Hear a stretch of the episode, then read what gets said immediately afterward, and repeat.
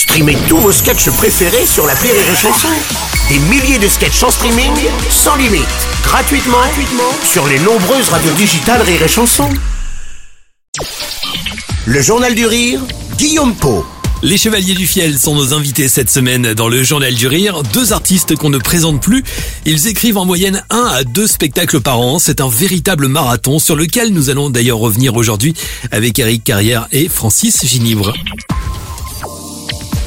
L'écriture, ça, ça, ça vient comment? C'est quoi? C'est un sport? C'est c'est comme une gymnastique finalement? Ouais, C'est tous les jours quotidien? Oui, oui. Ouais. D'abord, c'est du talent, parce que Bien sûr. Parce que sinon, non, mais pour pouvoir ça écrire autant, bien sûr, c'est le talent Ouais, avant mais tout. c'est mais- un mode de vie parce que euh, c'est devenu un mode de vie Ouais. pour moi.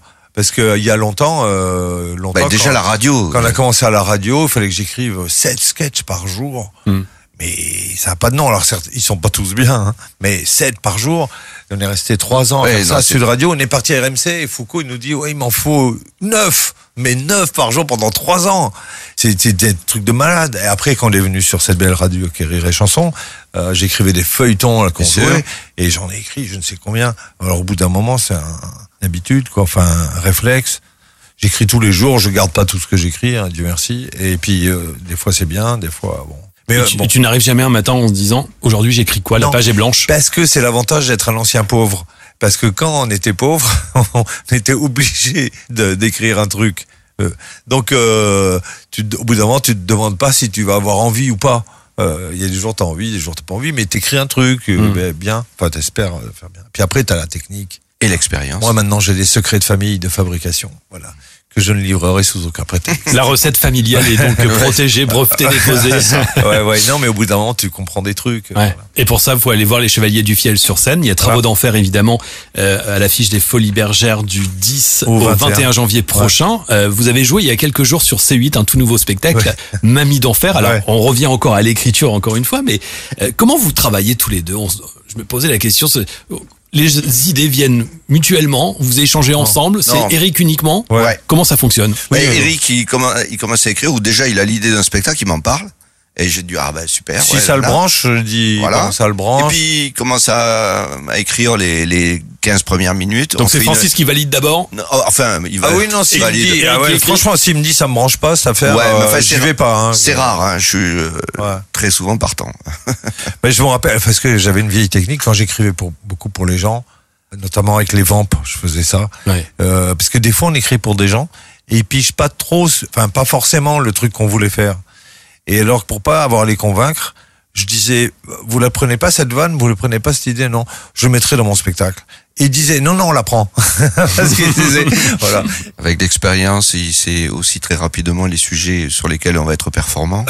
Et puis là- moi, et puis moi, c'est des dialogues un peu, euh, c'est du sur mesure, quoi. Ouais, Donc, ouais. euh, parce qu'il sait comment je vais dire les choses. Ouais. Ce que j'allais dire là pour le coup, on peut dire que c'est vraiment du écrit sur mesure. Ah, ben oui, Oui. c'est sur mesure. Bah, alors, je fais ça, euh, pour là-dessous, j'étais une avec laquelle j'adorais écrire parce que c'était sur mesure. Donc, tu avais Euh, écrit son premier One Woman Show. Ouais, tous les tubes là de, de Ikea, tout ça machin, ouais. Et on s'est bien éclaté à faire ça. Euh, pour elle, c'était vraiment en osmose. Les vampes aussi, c'était des personnages que j'aimais vraiment bien.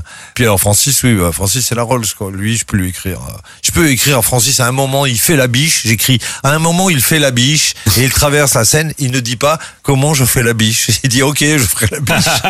On se retrouve demain, Eric et Francis, pour la suite de cette semaine spéciale qui est consacrée au Chevalier du Fiel.